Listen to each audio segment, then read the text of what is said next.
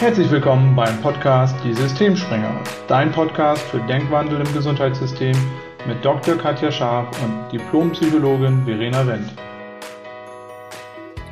Hallo und herzlich willkommen zu einer neuen Podcast-Folge. Ich freue mich persönlich sehr, Professor Schubert begrüßen zu dürfen. Live aus Innsbruck. Ich selber sitze heute in Kapstadt. Ähm, ich freue mich sehr, denn Professor Schubert, zumindest gehört habe ich von ihm 2011 das erste Mal, als mir selber ihr Buch empfohlen wurde. Und ähm, wir werden auch über die Bücher sprechen. Ich freue mich an dieser Stelle erstmal, dass Sie da sind. Herzlich willkommen. Und vielleicht starten wir, dass Sie sich selber einmal vorstellen. Ja, hallo. Hallo nach Kapstadt. Ich beneide Sie. wir sitzen hier in Innsbruck, aber auch das Wetter ist recht gut noch. Also insofern, ähm, ja, ich bin ähm, Arzt, äh, Psychologe und ärztlicher Psychotherapeut. Also ich habe äh, zwei Studien abgeschlossen und dann noch ein, ja, eine, eine Ausbildung gemacht zum Psychotherapeuten und bin seit über 25 Jahren in einem Forschungsbereich ähm, an der Medizinischen Universität in Innsbruck. Und zwar dieser Forschungsbereich heißt Psychoneuroimmunologie. Wir können das gerne abkürzen im weiteren Verlauf PNI. Und diese PNI, die beschäftigt sich mit ja, im Endeffekt kann man sagen, mit dem großen Ganzen in der Medizin.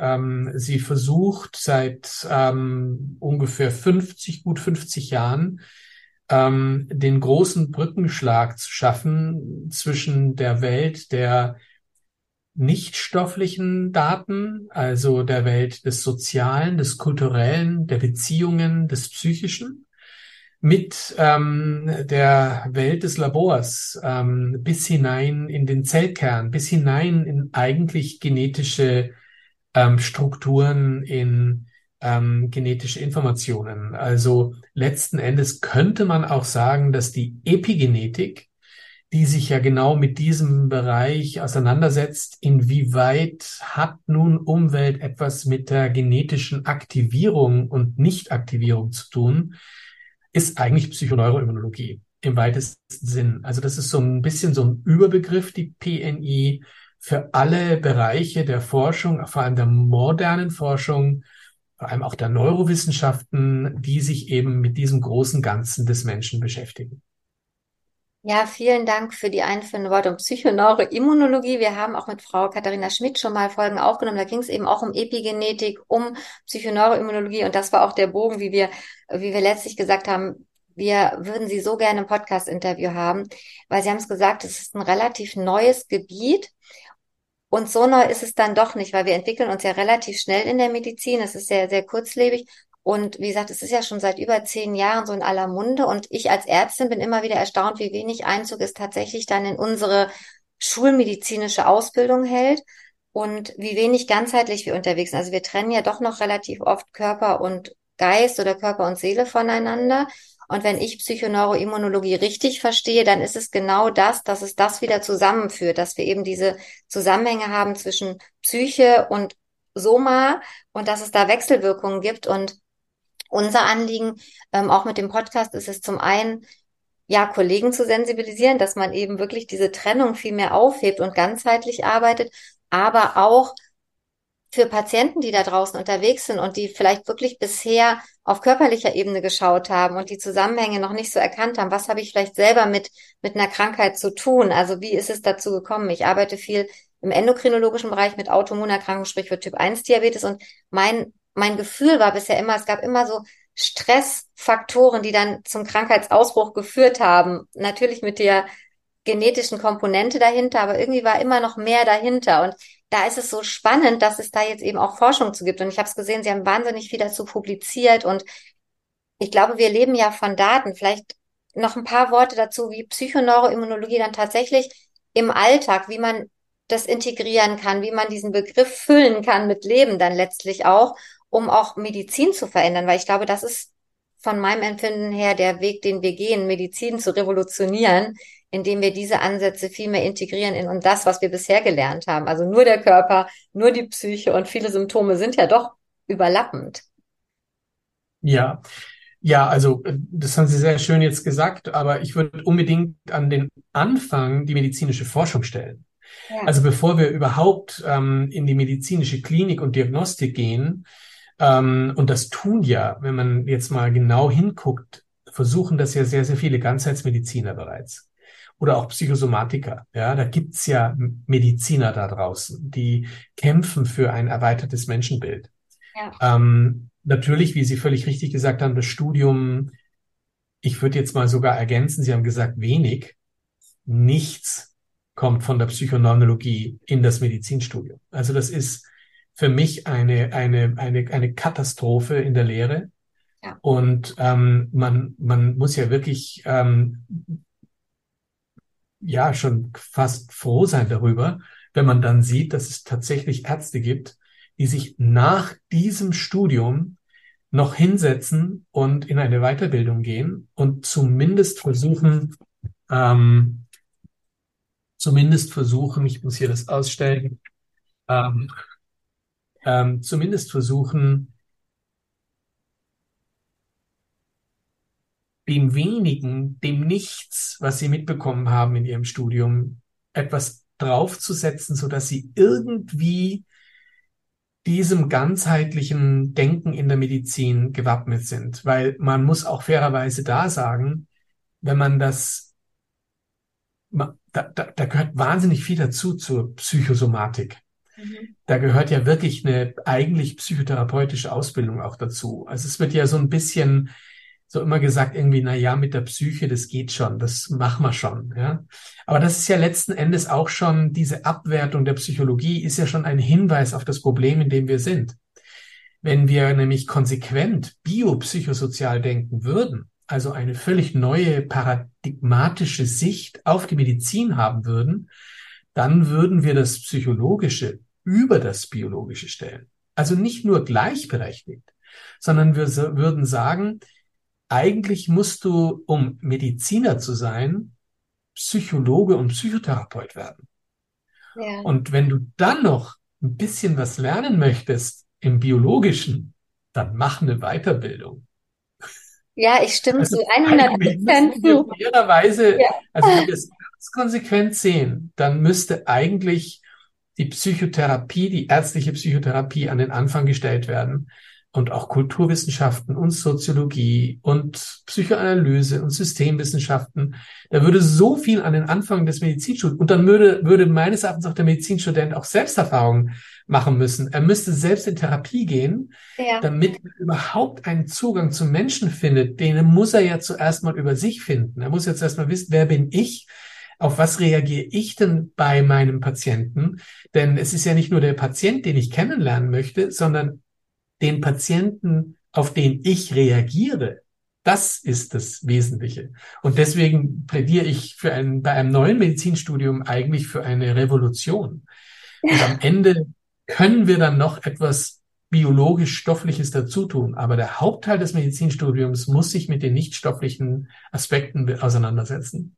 Ja, da, da, da laufen sie bei uns offene Türen ein. Also wie gesagt, ne, die Systemsprenger, weil das ist das, was äh, Verena und ich ja auch immer wieder sagen, weil das ist wirklich verrückt und absurd, dass im Medizinstudium diese Selbstreflexion, dieses, wer bin ich eigentlich als Mensch, auch so ein bisschen diese ähm, ja Spiritualität, alles, was so mit dranhängt, was mit mit Körper und Seele, das, das integrieren wir nicht und wie sollen wir andere verstehen, wenn wir uns selber nicht verstehen? Und ich bin damals, ich habe den Zugang gefunden, ich wollte so eine psychologische Zusatzweiterbildung machen, habe die Psychosomatik erst gemacht, weil das war eine gute Möglichkeit einzusteigen. Und dann war die Frage, ja, wie entscheide ich mich, in welche Richtung gehe ich? Und ich habe niemanden gefunden, der mir richtig helfen konnte und sagen konnte, das macht Sinn für das, was du haben willst. Und ich habe dann eine Coaching-Ausbildung gefunden, die von einer Psychologin und ähm, Psychotherapeutin eben geleitet wurde und dadurch waren viele Aspekte integriert. Und ich habe da erst gemerkt, diese Zusammenhänge anders zu verstehen. Plus diese eigene Erfahrung, dass ich nach einer eigenen Traumaerfahrung, nach einem Todesfall in der Familie hm. das Glück hatte, eine Traumatherapeutin zu treffen,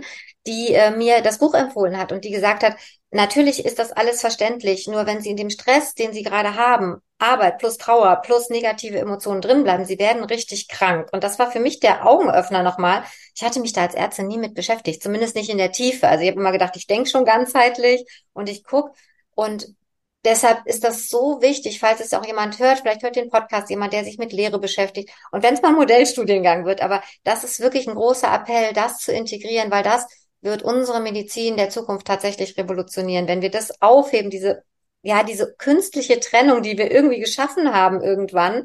Und wenn wir wirklich hingehen und sagen, wenn wir psychisch, emotional gesund, stabil sind, dann ändern sich auch viele biochemische Prozesse. Und deshalb finde ich so super. Sie haben ja alle Weiterbildung und Ausbildung gemacht, die man braucht, um das zu integrieren. Sie forschen auf dem Bereich. Mich würde noch viel mehr interessieren, was war sozusagen Ihr Zugang? Also warum haben Sie sich für diesen Bereich entschieden, der ja eben, wie gesagt, der ist, der ist so spannend und trotzdem weiß man so wenig drüber. Und ähm, wie ist die Idee zu den Büchern entstanden und was ist so die Absicht? Was würden Sie den Menschen draußen gern mitgeben? Auch, auch vielleicht Menschen, die gerade so hadern, die sagen, wir haben gesundheitliche Symptome, aber irgendwie kann uns keiner helfen, weil das heißt immer, es ist irgendwie psychisch, aber da kommen wir nicht weiter. Ähm, körperlich haben wir die Symptome, da arbeitet jeder dran, da kriegen wir Medikamente, das hilft dann kurzfristig. Das ist ja so ein Teufelskreis, in dem wir oft drin stecken. Also viele Fragen, viele Antworten. Ähm, genau. Ja, ich versuch's mal. Ich versuch's mal. Also wie bin ich dazu gekommen? Ähm, ich habe ähm, mein Abi in München gemacht und habe schon so in den letzten ähm, Jahr, Jahr eigentlich ähm, einen ersten Zugang zur Psychologie gekriegt, indem wir damals, glaube ich, das war noch bei der Ethik dabei. Mhm. Ist irre lange her mittlerweile und, und ich hatte so einen ersten Zugang, hey, Psychologie, interessant. Ich war eigentlich irgendwie ein bisschen drauf gepolt, Mediziner zu werden und ähm, konnte das auch machen, trotz nicht wahnsinnig guten Notendurchschnitt am Ende, weil ich Österreicher bin. Und ich konnte nach Innsbruck von München dann ähm, äh, in Innsbruck studieren und fing dann mein Medizinstudium an und merkte sehr schnell, dass mir das ein bisschen zu materialistisch ist, mechanistisch. Also da ging es eben nur um Körper und ich war schon recht unzufrieden am, am Anfang, war aber auf Schiene. Ja, also da hieß es jetzt nicht abbrechen, sondern weitermachen. Und dieses Weitermachen aber habe ich dann eben so gemacht, dass ich gesagt habe, okay, wenn mir das zu wenig ist, dann mache ich parallel dazu noch Psychologie ähm, und ähm, und habe das irgendwie immer sehr genossen. Also ich habe immer gemerkt, ähm, das eine ist so Pflicht und das andere war die Kür. Ah, okay. Und ähm, und da war so der Beginn eigentlich meiner, meiner, würde ich jetzt mal sagen, meiner psychosomatischen Ausrichtung. Ähm, und dann nach meinem Medizinstudium bin ich weil die Ausbildungssituation nicht gut war. Wir waren ein, ein geburtenstarker Jahrgang und damit waren die Stellen alle belegt, nicht so wie heute. Da kriegt man die Stellen leicht. Damals war es sehr schwer und ich bin ins Labor ausgewichen. Wohl wissend, dass ich sowieso auch forschen möchte. Also ich wollte nie nur Klinik machen, sondern ich wollte auf jeden Fall auch Forscher sein und vielleicht sogar auch an der Uni bleiben natürlich. Und insofern war für mich das Labor ein guter Einstieg in die Forschung und dort habe ich dann Labor gelernt. Und ähm, dann kam die wunderbare äh, Möglichkeit, ähm, in Innsbruck ähm, mit dieser Fächerkombination, die ich damals schon hatte, nämlich Medizin, Psychologie und Laborerfahrung, habe ich mich dann sehr angeboten für eine Stelle des Aufbaus der Psychonomnologie in Innsbruck. Da ist eine Labormöglichkeit gewesen, das aufzubauen und das habe ich dann gemacht an der Klinik für medizinische Psychologie unter der Leitung von Herrn Professor Schüssler. Der hat mich da reingeholt und damit war ich in einer Klinik aber, die eigentlich nicht mehr körperlich arbeitet. Also mhm. Also das heißt, ich bin gar nie dadurch in eine Situation gekommen, wo ich am Körper arbeitete von mhm. Menschen, sondern ich kam sofort über den seelischen Weg. Ach toll. Mhm. Und äh, das war ganz interessant. Also ich bin als Psychonomologe sozusagen gestartet, dann habe den Forsch das Forschungslabor aufgebaut, musste aber, weil wir eben auch Klinik machen mussten, auch klinisch tätig werden und damit habe ich Psychotherapie gelernt. Mhm und ähm, blieb dann auch dabei und bin dann eben auch ärztlicher Psychotherapeut geworden und mache das mit Leidenschaft mittlerweile, weil ich auch meine, dass das eben eine gute Kombi ist. Ähm, äh, auf der einen Seite Forscher zu sein und Psyche mit dem Immunsystem zu verbinden und auf der anderen Seite aber richtig online die ganze Zeit mit Menschen auch zu arbeiten, psychotherapeutisch, um sozusagen da diese unglaublich komplexe Welt der Psychologie, der Biografien, der Konfliktgeschichten, der Traumatisierungen, der, ich bin psychodynamischer Psychotherapeut, also ein, ein äh, Richtung Psychoanalyse gehender Psychotherapeut, der sich sehr stark auch mit unbewussten Themen auseinandersetzt. Und ähm, da war das für mich, ja, das war so für mich der Weg und habe entsprechend auch meine Forschung dann verändert. Also als ich da startete mit diesem Labor, fragte ich mich, ähm, so jetzt lest dich doch mal ein in die Forschung der Psychoneurologie. Ich hatte darüber ja nichts gewusst. Ich kam ja aus dem Hardcore-Labor sozusagen, habe an Krebszellen geforscht und kam jetzt plötzlich in Konfrontation mit dem Mensch. Und als ich da die Literatur las der Psychonomologie, hat mir das einen schalen Eindruck vermittelt. Ich hatte so das Gefühl, irgendwas fehlt da. Es fehlt eigentlich der Geist. Selbst in der psychoneurologischen Forschung hatte ich den Eindruck, ja, die kombinieren eigentlich nur Psyche mit Immunsystem, korrelieren das äh, in großen Studien mit vielen Menschen, finden dann heraus, dass Stress etwas mit dem Immunsystem macht. Aber ich war von Beginn an an dem Wie interessiert. Also wie sind die Zusammenhänge und nicht nur was ist zu finden. Und ähm, habe dann ein eigenes Forschungsdesign entwickelt. Wir nennen das die integrativen Einzelfallstudien. Und ich würde sagen, wir, ich habe da ganz zu Beginn biopsychosoziale Forschung gemacht. Also es ist ein neues Forschungsdesign, das wir da entwickelt haben und das geht nur auf Einzelfälle. Also wir machen keine klassischen RCT-Designs, der Goldstandard der Psychosomatik oder Psychoneurologie oder auch der klinischen Medizin, sondern wir sind davon völlig weg und sagen, uns interessiert der Mensch. Ich möchte wissen, wie sind die Zusammenhänge der Psyche, des Sozialen mit dem Immunsystem im gelebten Alltag. Wir nennen das auch Life as it is lived Studien. Das heißt, wir untersuchen Menschen direkt dort, wo sie leben, nämlich in ihrem Alltag und bitten sie, ihren gesamten Hahn zu sammeln.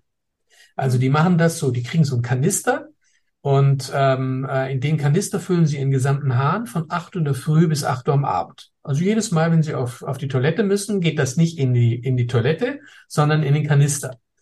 Und am Ende einer zwölf-Stunden-Einheit, also nach, also um acht Uhr am Abends zum Beispiel, wird dann dieser Kanister, ähm, da wird der Urin dann auf kleine Röhrchen verteilt, ähm, die wir mitgeliefert haben, die wir beschriftet haben und die dann im eigenen Tiefkühler eingefroren werden. Mhm. Und das machen die 30 Tage lang, mindestens, also einen Monat lang Immer in zwölf Stunden Abständen von acht bis acht wird dieser Hahn gesammelt und dann auf kleine Röhrchen verteilt. So haben wir am Ende eine Zeitreihe der Harne. Und in diesen Harnen können wir Stoffe analysieren, die den Stress ein Stück weit repräsentieren. Cortisol, dann Immunparameter, verschiedene Zytokine. Und so haben wir also eine Zeitreihe der Immunologie. Und die ist, wenn wir das analysieren, unglaublich variabel. Also das sind nicht statische Messungen. Es ist nicht so, dass das von zwölf Stunden Einheit zu zwölf Stunden Einheit immer gleich bleibt, sondern die sind relativ variabel. Und die große Frage, die wir uns gestellt haben, war, wenn das so variabel ist, kann das sein, dass das Ausdruck ist für das Leben dieser Menschen? Also kann es sein, dass das, was die im Alltag erleben, sich in ihren Harnen, in ihrer Konzentrationsveränderung von Immunparametern widerspiegelt?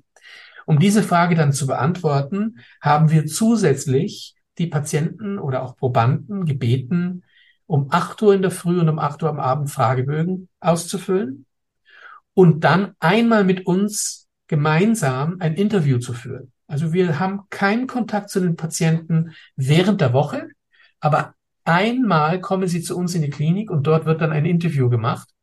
Und in diesem Interview interessieren wir uns ganz besonders, was in der vergangenen Woche so alles passiert ist.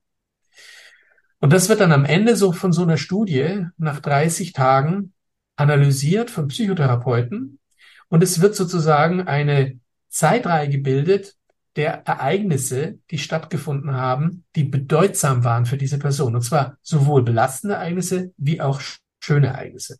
Und die werden dann mit den Immunparametern korreliert über die Zeit. Und so können wir herausfinden, wie sich das gelebte Leben, das, was die Menschen in ihrem Alltag erfahren, im Immunsystem abbildet. Ja. Und mit welcher Zeitverzögerung sich das vor allem abbildet. Und ob es vielleicht sogar Musterbildungen gibt. Und in der Tat finden wir in unseren Studien durchgängig, wenn Menschen Bedeutsames erleben in ihrem Alltag, zum Beispiel Streitereien mit dem Ehemann oder Frau, dann sehen wir, dass das Immunsystem sich zyklisch bewegt. Mhm. Also entweder geht es hinauf und dann hinunter oder zuerst hinunter und dann hinauf. Und das ist etwas, was natürlich kritisch ist für die für den Goldstandard der Medizin, weil die Randomized Control Trial Designs können so etwas nicht entdecken. Sie können letzten Endes nur Messungen übereinander legen und gucken, ob sie miteinander korrelieren, aber die Zeitdynamik dieser Messungen, die kennen sie nicht. Und da haben wir sozusagen ein Stück weit eine Nische auch in der Forschung, indem wir sagen können, wir können Aussagen wirklich über den Menschen treffen, den wir untersuchen und wie komplex diese Verbindungen eigentlich zwischen biologischen, psychologischen, sozialen Daten aussehen.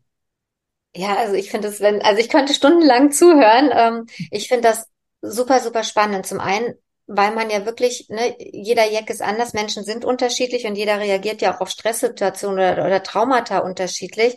Und ich fand es immer herausfordernd, das über einen Kamm zu scheren, weil man das nicht, man kann nicht sagen, da ist ein Todesfall und, und alle Menschen reagieren gleich, sondern wir haben ja unterschiedliche Muster. Und das ist natürlich toll, wenn man das dann in diesen Einzelsachen, weil man wahrscheinlich ja über diese Einzelsachen dann doch für ein ganzes Kollektiv, zwar nicht so überlappend, aber man kann ja doch Aussagen treffen, welche Einflüsse gibt es? Und da sind wir dann auch wieder wahrscheinlich stark im Bereich Epigenetik und Umwelt und, und Umfeld. Welche Rolle spielt das? Gab es einen Grund? Ja, dass darf ich kurz, darf ich da kurz sehr unterbrechen? Sehr, sehr ich gerne. auch jetzt nochmal sagen, es ist richtig. Der Punkt ist ja der, dass wir in der Biologie relativ redundant sind. Ja. Das heißt, das, was in der Biologie so stattfindet, das ist letzten Endes sehr, sehr, sehr, sehr ähnlich von Mensch zu Mensch. Also, Sie haben Haare am Kopf, ich habe Haare am Kopf. Und viele, viele, viele andere Menschen haben auch Haare am Kopf. Das heißt, wir sind uns eigentlich recht ähnlich. Wir haben Augen, wir haben Nase, wir haben Mund und wir haben auch innere Organe, wo wir sagen würden, na ja, klar, also eine Leber würde ich jetzt mal vermuten, haben sie auch. Ja? Also, das heißt, eigentlich auf der biologischen Ebene sind wir sehr ähnlich. Mhm. Auf der psychologischen Ebene sind wir aber nicht ähnlich. Da haben sie ganz andere Dinge in ihrem Erleben erlebt, wie ich sie habe. Und wir haben auch transgenerational ganz unterschiedliche Dinge äh, am Laufen. Das heißt, unsere Überlegung ist nun in den Einzelfallstudien, je genauer ich weiß, wer mein Proband ist und was er erlebt hat, desto eher werde ich das herausfinden in der Biologie, was uns alle aber verbindet. Das heißt, der der Schlüssel sozusagen zur Biologie eines Menschen liegt letzten Endes in der psychologischen und sozialen Ebene. Und wenn wir die ganz besonders genau erfassen, dann werden wir das herausfinden, was uns im Endeffekt alle eint, nämlich diese biologischen Prozesse. Ja, es ist So ist die Überlegung. Ja, und es ist, und es ist total spannend, weil es ja dann wahrscheinlich auch irgendwann eine Aussage erlaubt, warum werden manche Menschen eher krank? Also, ne, also zum Beispiel jetzt die Corona-Pandemie hat es gezeigt, es gab Menschen, die hatten viel Kontakt zum Virus, sind eher nicht krank geworden. Andere hatten einen Kontakt, sind sofort krank geworden. Also auch da gibt's ja wahrscheinlich nicht nur in einer Generation, sondern Sie haben es gesagt, transgenerative Prozesse. Auch das ist ja was, was wir in der Medizin nicht lernen, dass es eben in unseren Zellen Speicherungen von, von transgenerativen Dingen gibt, die auch Einfluss haben auf unsere aktuelle Gesundheit. Und deshalb finde ich das so spannend, ähm, das immer wieder zu hören und auch zu wissen, dass es eben Forschung gibt, wo man es eben messen kann, weil wir ticken ja nun mal so, wir Menschen, wir wollen ja immer gerne Beweise für alles haben. Und ich finde das persönlich sehr, sehr befreiend zu wissen, dass es eben diese Forschung jetzt gibt, dass es eben auch ein bisschen aus dieser esoterischen, spirituellen Ecke rausgeholt wird. Weil als ich angefangen habe, darüber zu sprechen, hieß es immer, ja, das kann man ja nicht beweisen und das ist alles Spinnerei und das ist es eben nicht, sondern das ist genau das, wo Sie am Anfang gesagt haben, eigentlich müssten wir die Psychotherapie und die Psyche über den Körper stellen, weil der Körper ist letztlich Ausdruck dessen, was die Psyche, wenn man so will, die Seele vorgibt. Also der Körper reagiert eigentlich nur und es ist so verrückt und irrwitzig, dass wir den Körper behandeln und letztlich nicht dahin gehen, wo die Ursache herkommt. Deshalb auch nochmal vielleicht wirklich so aus der praktischen Erfahrung, was Sie so Patienten mitgeben und wie Sie es dann anwenden, wirklich dann für Menschen, die im Alltag vielleicht gerade nach so einem Zugang suchen. Und ich glaube, das wandelt sich gerade. Die Menschen sind offen für diese, für diese Bereiche. Absolut. Also ich würde sagen, wenn, äh, wenn, wenn der Zuhörer, die Zuhörerin mitnimmt aus diesem Gespräch, dass wir das so berühmte, den berühmten lateinischen Aphorismus, ähm, mens sana in corpore sano, wenn wir das verändern und sagen corpus sanus in mente sana, also wenn wir das umdrehen, dann ist schon sehr, sehr viel gewonnen. Wenn die Menschen das realisieren, dass es nicht der Geist ist, der im Körper ist, sondern der Körper im Geist. Also wir müssen es umdrehen. Und dann sieht man das schon mal ganz anders, weil dann würde man auch die Priorität ganz woanders hinsetzen und würde sich sagen, ähm, nee, das ist mir viel zu wenig, wenn ich zum Arzt gehe und der sagt mir, na, dann machen wir mal eine Blutabnahme und dann finde ich raus, wer Sie sind. Dann sollte der Patient aufstehen und sagen, wissen Sie was? Sie werden erst dann wissen, wer ich bin, wenn Sie mit mir reden. Ja. Und wenn Sie versuchen, mich zu verstehen. Denn ich habe ein Thema und ich bin mir vielleicht gar nicht so im Klaren, welches Thema ich habe. Aber es zeigt sich offensichtlich im Körper. Das heißt, der Körper gibt so wie Sie das sehr schön vorhin gesagt haben, mir eigentlich Auskunft darüber, dass im Geist und in der Seele und in meinen sozialen Beziehungen etwas nicht stimmt. Ich selber weiß es aber nicht. Und das ist auch das gute Recht eines Patienten, weil sonst braucht er keinen Arzt mehr. Ja? Also das heißt, er geht eben zum Arzt und sagt, guck mal her, ich drücke mich aus im Körper. Da ist etwas, was mit mir nicht stimmt. Aber ich weiß, wir müssen auf das andere gucken. Und bitte hilf mir dabei, das herauszufinden. Und dann sollte der Arzt genau das können. Das heißt, er sollte eigentlich die Dinge verbinden. Und das sollten wir auch als Menschen zunehmend lernen wieder und nicht uns auseinanderdividieren lassen, weil häufig geht ja auch der Patient in die Klinik und meint, es reicht aus mittlerweile, ähm, dass nur der Körper angeguckt wird bei ihm. Und, und ich denke, das ist ja auch ein, ein kulturelle, eigentlich eine kulturelle Verarmung dass wir so weit schon sind, auch als Menschen, dass uns das schon so aufoktroyiert wurde, dass wir eigentlich nur Körper sind. Also, und meinen, es sei esoterisch, wenn wir das Psychische und Soziale dazu tun. Mensch, wie verroht ist unsere Gesellschaft und Kultur, dass wir so weit gekommen sind. Und ich glaube, das ist ganz gefährlich, auch für Gesundheit, indem wir uns auseinanderdividieren lassen und letzten Endes dadurch, dass wir uns auseinanderdividieren lassen, in Abhängigkeit von einem System geraten, das uns eben nur als Körper sieht. Und das ist das meines Erachtens gefährlichste überhaupt, weil wir lassen uns die Kontrolle nehmen. Wenn uns gesagt wird, wissen Sie was? Das, was Sie da haben, das ist wahrscheinlich genetisch. Dann sind wir mit einer Zeitbombe konfrontiert, die uns jederzeit um die Ohren fliegt. Wir haben aber überhaupt keine Ahnung, wie wir dem Herr werden können. Würden wir aber in einer Medizin sein, die sagt, wissen Sie was? Sie haben das und das erlebt in Ihrer Biografie und das kann man verändern, indem Sie das bearbeiten, aufarbeiten und damit Ihren Zugang zu Ihrer eigenen Biografie verändern. Sich also lieben lernen. Dann haben wir Kontrolle. Denn dann sind wir die Chefs unseres, unserer Gesundheit und nicht der Arzt sondern der wird dann zum Begleiter und darf uns ein bisschen dabei helfen, wie wir uns finden und wie wir in den Selbstheilungsprozess gehen. Aber eigentlich ist es unfair, es ist eigentlich ein Beziehungsheilungsprozess, weil Selbstheilung geht eigentlich, das stimmt nicht ganz. Äh, der Begriff ist ein bisschen faul, weil es ist eben nicht richtig, dass wir uns nur selbst heilen. Ich glaube, wir heilen uns im Gegenüber. Wir brauchen die Beziehung für den, für die Heilung. Und zwar eine Beziehung, die uns als Mensch Mensch sein lässt. Und, und ich glaube, das ist so der Punkt, um den es im Endeffekt in der neuen Medizin geht. Und die Psychoneurologie ist Ausdruck dafür. Ja, ich, ich finde das, ich finde das total toll. Ich kriege dann immer Gänsehaut, wenn ich das höre, weil das ist das, wie ich Medizin leben wollte immer und wo ich immer gedacht habe, da fehlt mir noch so ein Puzzleteil. Und so grotesk und absurd ist es ja, dass wir gerade in einer medizinischen Kultur leben, wo eben genau für das keine Zeit bleibt. Ne? Also wie Sie gesagt haben, die schnelle Blutentnahme und auch die Patienten sind so unterwegs. Also die schnelle Lösung finden, weil sich mit den Dingen auseinanderzusetzen, mit seiner Biografie, mit seiner Geschichte, vielleicht auch mit transgenerativen Prozessen, das ist eben nicht mal eben zack und schnell gemacht. Das bedarf auch Emotionsarbeit und, und Beziehungsheilung, wie Sie gesagt haben.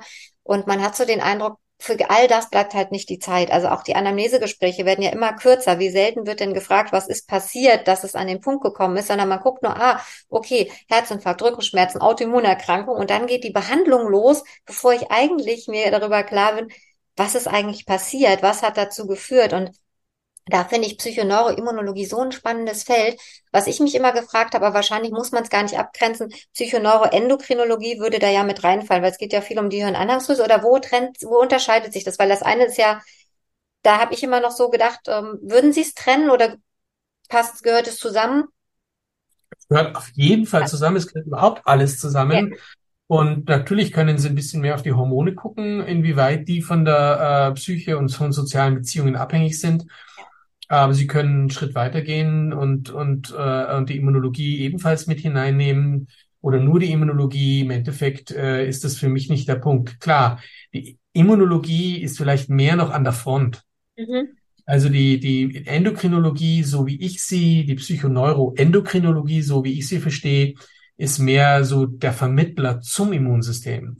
Es fehlt sozusagen noch der letzte Schritt, mhm. so wie mhm. das Cortisol eben etwas mit dem Immunsystem macht. Und das, ähm, aber das Cortisol macht selbst so viel, auch mit dem Organismus. Denken Sie an Diabetes, denken Sie an diese ganzen anderen Erkrankungen, wo das Immunsystem durchaus auch eine Rolle spielt, aber wo wir auch sehr, sehr schnell über eine hormonelle Analyse einiges ähm, äh, ähm, auf der Körperebene erfahren können. Also ich denke mal, es kommt ganz darauf an, was mich interessiert. Wenn mich mehr die Frontlinie zum äh, Virus zum Beispiel interessiert oder zu Krebs, äh, dann, dann ist sicher Immunsystem sehr interessant. Aber ja, ja, ja, spannendes Feld. Ähm, was, was man den Lesern noch mitgeben kann, wir hatten ja über die Bücher gesprochen. Vielleicht würden Sie noch was zum Abschluss zu den Büchern sagen. Also vor allem für Patienten ist ja sicherlich das Buch, äh, was mich äh, gesund macht, was mich heilt, also äh, wo es ja eben darum geht, ne? Selbstheilungskräfte haben Sie schon gesagt, ne? Das ist eben nicht Selbstheilung, sondern es ist wirklich auf einer viel tieferen Ebene noch. Selbstheilung ja. ist ja so plakativ in aller Munde, da denkt man schon, das will man schon gar nicht mehr so hören, mhm. weil es trifft nicht den Kern, worum es eigentlich geht. Es liegt eben viel tiefer und es ist wissenschaftlich bewiesen. Deshalb vielleicht, ähm, bevor wir zum Ende kommen, noch was zu den Büchern, damit auch, wenn jemand das hört, sagt, okay, das finde ich so spannend und das macht für mich Sinn und ich habe auch immer gedacht, da, da fehlt doch noch irgendwas oder es ist noch tiefer und weitergehend und wir brauchen eine neue Medizin. Ähm, womit könnte jemand starten? Weil es gibt ja tatsächlich jetzt schon was, was man sich schon mal zur Hand nehmen kann. Ja, absolut. Also was uns krank macht, was uns heilt, heißt das Buch. Ähm, das haben wir äh, vor ein paar Jahren rausgegeben und ähm, da habe ich wirklich sehr, sehr positive Rückmeldungen bekommen, weil es sich leicht liest, weil es einen Einblick in die Psychonologie gibt von verschiedenen Seiten aus. Ähm, und, und all das, was wir heute hier besprochen haben, ist da drinnen. Ähm, auch ein paar Einzelfallanalysen werden erklärt, was wir da tun und was da herausgekommen ist. Also wer da Interesse hat, auf jeden Fall, was uns krank macht, was uns heilt. Dann ähm, äh, gibt es ein Fachbuch ähm, Psychonomologie und Psychotherapie. Ähm, das ist ein Buch, wo wir äh, zeigen, dass verschiedenste psychologische Interventionen, also Hypnose, ähm, äh, Entspannungsverfahren, ähm, Achtsamkeit, also Meditation, ähm, äh, aber auch Konditionierung, Verhaltenskonditionierung einen signifikanten Effekt auf das Immunsystem hat, also als letzten Endes Baustein für psychotherapeutische Interventionen äh, äh, möglich ist. Ähm, und das fasst so die Literatur zusammen. Mhm. Ähm, aber wie gesagt, ein Fachbuch, da muss man dann auch dessen sich bewusst sein, dass das dann auch ziemlich in die Details geht natürlich. Ähm, und jetzt neuestes Buch, das rausgekommen ist, ist ähm, die Geometrie der Seele das ist seit Mai auf dem Markt, ähm, entwickelt sich jetzt auch recht gut. Die Leute sind sehr, sehr interessiert dran, denn es gibt in der Tat Hinweise, dass wir ähm, eine Geometrie der Seele haben. Also, dass wir so funktionieren wie, sagen wir mal, ein Baum. Ein Baum hat einen Stamm und hat Äste und hat Zweige und die sind in einer ganz bestimmten geometrischen Form positioniert. Und Ganz offensichtlich ist es so, neueste Forschungen zeigen das, dass wir auch in der Psyche wie so ein Baum funktionieren. Das heißt, wenn wir etwas erlebt haben, wenn wir etwas Traumatisches möglicherweise erlebt haben, das in unserem Unbewussten abgespeichert ist, dann hat das immer wieder einen Effekt auf unser Erleben und Verhalten im weiteren Verlauf, so dass wir sehen, interessant, da sind Ähnlichkeiten, wir nennen das Selbstähnlichkeiten im Erleben und Verhalten. Ich komme immer wieder in Situationen in meinem Leben, wo ich eigentlich sagen muss, Mensch, das sind ja Wiederholungen. Freud würde das als den Wiederholungszwang sehen. Wir sagen aber mittlerweile, es ist eine Geometrie. Wir nennen sie die Fraktalgeometrie. Und diese Fraktalgeometrie hat in der Tat die Möglichkeit, nicht nur den Baum so zu machen, wie der Baum ist, also das Materielle und den Fluss und die Gebirge und die Wolken, sondern auch in unserer Psyche offensichtlich etwas zu machen, so dass wir immer wieder in Situationen in unserem Leben kommen, die letzten Endes eine Verbindung zu dem haben, was wir ganz früh in uns abgespeichert haben und was eigentlich bearbeitet werden will und so lange nicht sozusagen Ruhe gibt, bis es nicht auch psychotherapeutisch bearbeitet wurde. Ja, also super spannend. Vielen Dank auch für den Buchhinweis und Tipp nochmal. Also ja. ähm, das, das zeigt immer wieder, weil ja so vieles unbewusst ist, dass unser Körper ist halt ein Instrument. Und wenn wir immer wieder diese Symptome kriegen, dann wirklich mal hinzuschauen und zu sagen, was ist es eigentlich? Und dann extra zur Ruhe zu kommen, egal wie stressig es vielleicht gerade ist, sondern sich wirklich mal hinzusetzen und sagen, wenn das immer wieder auftaucht, da will etwas gehört werden. Und wirklich diese Verbindung zu schaffen, ich habe auch den großen Wunsch, dass, dass sich Medizin dahingehend verändert, dass wir uns mehr Zeit nehmen für die Ursache, weil ich glaube, es spart im Hinten raus wahnsinnig viel Geld. Im ökonomischen Sinne, es spart viel Zeit im Nachhinein, weil wir nicht immer wieder durch diese Wiederholungsschleifen laufen, sondern weil wir es eben wirklich am im Grunde bekämpfen. Was würden Sie sich wünschen für unser Gesundheitssystem, wenn alles möglich wäre? Wie sollte es aussehen in Zukunft? Also ich würde, ich würde dem, was Sie jetzt gerade gesagt haben, noch eins draufsetzen. Es ist nicht nur so, dass es ähm, wahnsinnig viel Geld dann kostet oder was auch immer, sondern ich würde eher sagen, dass eine Medizin, die das Symptom nicht als Warnsignal sieht, sondern es einfach wegmacht, weil es stört, letzten Endes den Menschen dazu treibt, den Patienten dazu treibt, in eine chronische Erkrankung zu kommen. Also ich würde der Medizin vorwerfen, dass sie, so wie sie Symptome behandelt, letzten Endes sehr daran beteiligt ist, dass eine Krankheit überhaupt chronisch wird. Denn würde ich früh genug das Warnsignal Symptom wirklich versuchen zu verstehen und damit den ganzen Menschen verstehen zu müssen, auch wenn es ein körperliches Symptom ist. Also nicht missverstehen. Wir sind hier in einer neuen Medizin und wir sind in der Psychoneurologie und Symptome hängen am Faden der Beziehungen und des Psychischen. Und wenn ich nichts weiß über das Psychische und das Soziale, dann werde ich natürlich nur das körperliche Symptom vor der Nase haben und nicht wissen, woher das kommt. Also es machen wollen. Wenn ich aber darüber weiß, über Psyche und Soziales und über die Verbindungen zum körperlichen Symptom, dann werde ich sehr darauf achten, dieses Symptom zu verstehen. Watzlawick, Paul Watzlawick hat mal gesagt, so ungefähr, wenn ich als Problem immer nur den Nagel sehe, dann werde ich als Lösung auch immer nur einen Hammer haben. Mhm. Und genau so agieren Schulmediziner, die letzten Endes von Geist, Seele keine Ahnung haben in der Medizin, sondern nur vom Körper und damit natürlich blind unterwegs sind und mehr, für meine Begriffe mehr Schaden anrichten als gut. Ja, also ja. das wäre so fast schon das Schlussplädoyer, ja. ähm, äh, uns nochmal klar zu machen, wir brauchen eine neue Medizin. Und ähm, ehrlich gesagt, ähm, wenn wir wirklich eine neue Medizin wollen und ganz konsequent sind, dann wird es diese alte Medizin, in der wir jetzt sind, nicht mehr geben, denn sie ist falsch.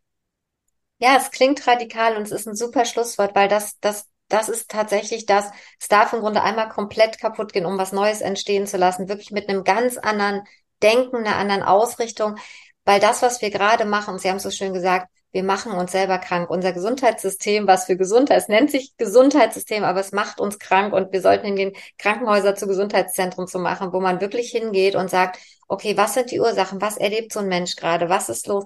Und ganz ehrlich, wir lernen es nicht, diese Fragen zu stellen. Also ich erlebe das so selten, wenn man zum Arzt geht, dass man jemand sagt, wie geht's Ihnen denn eigentlich? Was ist gerade los? Also was passiert gerade so links und rechts, abgesehen davon, dass Sie jetzt vielleicht mit Kopf- oder Rückenschmerzen zu mir kommen. Vielen, vielen, vielen Dank. Ähm, Vielleicht noch eine Frage, wenn Menschen das jetzt hören und sagen, ach, Professor Schubert, das klingt so toll, der macht diese Analysen. Kann man sich bei Ihnen melden? Also kann das jeder machen oder läuft das im Rahmen von Studien oder hätten Menschen auch aus Deutschland die Möglichkeit zum Beispiel zu sagen, wir äh, wenden uns an Innsbruck, wir wollen diese Urinanalysen, wir wollen wirklich mal wissen, was ist denn mit uns los als Individuum? Wie würde das ablaufen? Das habe ich in meiner Homepage leider drinnen, dass man sich da melden kann bei mir. Okay, Sie sprechen ja. was an, aber leider geht das nicht mehr. Ich bin das so überlastet, habe so viel zu tun und wir machen das nur mehr in der Forschung, diese Studien. Ähm, also muss man da selber auf die, auf die Suche gehen nach Psychotherapeuten, weil letzten Endes geht es um Psychotherapie. Suchen Sie Probanden für Studien? Ähm, oder nee, zurzeit nicht. Zurzeit nicht. Ähm, ja. Weil das habe ich befürchtet, weil das ist das, gerade wenn die Sachen neu sind und wenn man in so einem Bereich ist, man ist so schnell konfrontiert mit so viel Arbeit, weil es, weil es, es gibt eben wenige Menschen, die es machen. Deshalb der große Appell, falls es jemand hört, der in Forschung und Lehre tätig ist, unser großer Appell, verändern Sie Medizinstudium von den Grundlagen her. Psychotherapeutische Ausbildung gehört dazu, Selbstreflexion, ähm, das gehört dazu, eigene Themen zu bearbeiten gehört dazu, weil dann kann ich auch mit meinen Patienten anders sein. Falls es jemand hört, der, der Geld hat im Gesundheitssystem, es lohnt sich in diese Forschungsfelder zu investieren, weil das wird die Zukunft der Medizin. Davon sind wir beide, glaube ich, überzeugt. Und vielleicht ja. haben wir auch den einen oder anderen erreicht, wenn Patienten zugehört haben, das ist die gute Nachricht. Ähm, vielleicht auch die schlechte, weil es bedarf natürlich Arbeit, sich damit zu beschäftigen mit seinen Themen. Doch das ist letztlich der Schlüssel dann für ganzheitliche Gesundheit. Und wenn jemand Heilung erfahren will auf einer anderen Ebene, dann darf er sich eben jemanden suchen, der diesen Weg mitgeht und der nicht nur hingeht und die nächste Tablette verschreibt und dann helfen vielleicht drei nicht mehr, dann gibt es die vierte obendrauf, sondern mhm. wirklich Menschen zu suchen, die ganzheitlich unterwegs sind und nicht nur ganzheitlich, sondern die eben wirklich erkennen, dass die Psyche den Körper steuert und nicht umgekehrt. Ich glaube, das ist sowas, was man hauptsächlich mitnehmen kann. Wir werden beides, beides. Wir werden beides, aber an erster Stelle kommt die Psyche und dann der Körper und dann reagiert der Körper zurück auf die Psyche. Das ist richtig. Es gibt Rückkopplungen, also hin und her, aber ja. an erster Stelle steht das Außen. Ja, und, und, und der Körper folgt und Danke nochmal für die Ergänzung. Wir werden alles verlinken, sowohl die Buch, äh, die Buchlinks äh, als auch die Seite. Wenn jemand sagt, ja, es gibt jetzt gerade keine Möglichkeit, aber uns interessiert die Forschung, dann kann man auch Ihnen folgen. Ich finde die Seite großartig. Ich habe da selber ganz viel Neues gelernt. Vielen, vielen, vielen Dank. Ähm, wenn Danke jemand, Ihnen. Wenn jemand zuhört und Verena und mir folgen will, ähm, Facebook, LinkedIn und Instagram, wir haben uns ja zusammengetan, um Psyche und Körper zu vereinen und nicht mehr zu trennen. Wir sind ganz interessiert an diesen Themen. Wenn es Menschen gibt, die Selbstheilung, wie wir jetzt heute gehört haben, eher Beziehungsheilung erfahren haben, wo gesagt wurde, diese Krankheit ist unheilbar und sie haben es trotzdem geschafft, sind wir auch interessiert, dass Menschen sich melden, weil wir gerne diese Einzelfälle mal nehmen wollen und zu schauen wollen, was haben Menschen dann verändert, was haben sie in ihrem Umfeld verändert, was haben sie an emotionaler Arbeit getan, was hat sich verändert, dass eben eine unheilbare Krankheit plötzlich doch heilbar wurde vielleicht. Auch da bitte melden, der Aufruf gilt. Ähm, wir wollen das Menschen zur Verfügung stellen. Das ist so unsere Mission und Vision, für die wir losgehen, wandeln im Gesundheitssystem auf allen Ebenen. Vielen, vielen Dank, Professor Schubert. Vielen Dank für die Zeit. Ich weiß, Sie haben wahnsinnig viel. Sie sind an allen Fronten gefragt. Ähm, ich hoffe, wir bleiben verbunden. Vielleicht gibt es ja auch mal eine Möglichkeit, wenn Sie uns brauchen, Kooperation. Wir stehen 100 Prozent zur Verfügung. Das ist das, ähm, der Schlüssel, der fehlt. Vielen, vielen Dank. Danke Ihnen. Tschüss.